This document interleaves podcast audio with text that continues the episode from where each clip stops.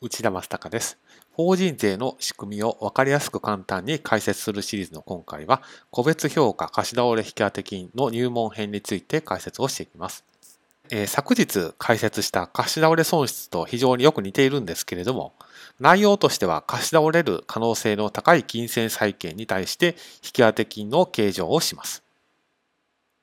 一方で貸し倒れ損失っていうのは債権が消滅してしまっていることを意味しますから、そういった債権が消滅しているような貸し倒れ損失が計上していない債権が個別評価貸し倒れ引当金の設定対象となります。要件としては弁済猶予であったり、まあ、取り立ての見込みが立たないとか、その他の要件で該当するような限定的な場合に限り、個別評価の貸し倒れ引当金の計上が認められています。まあ、趣旨としましては、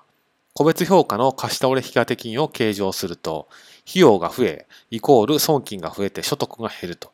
まあ、そういった状況になりますので、法人税が認める限定的な状況でのみ計上ができると、損金として認められるということになります。民事再生法開始の申し立てをしたとか、そういったような客観的な状況がないとなかなか認められないと、そういったことはあると思いますので、ご記憶の片隅に置いておいていただけると幸いです。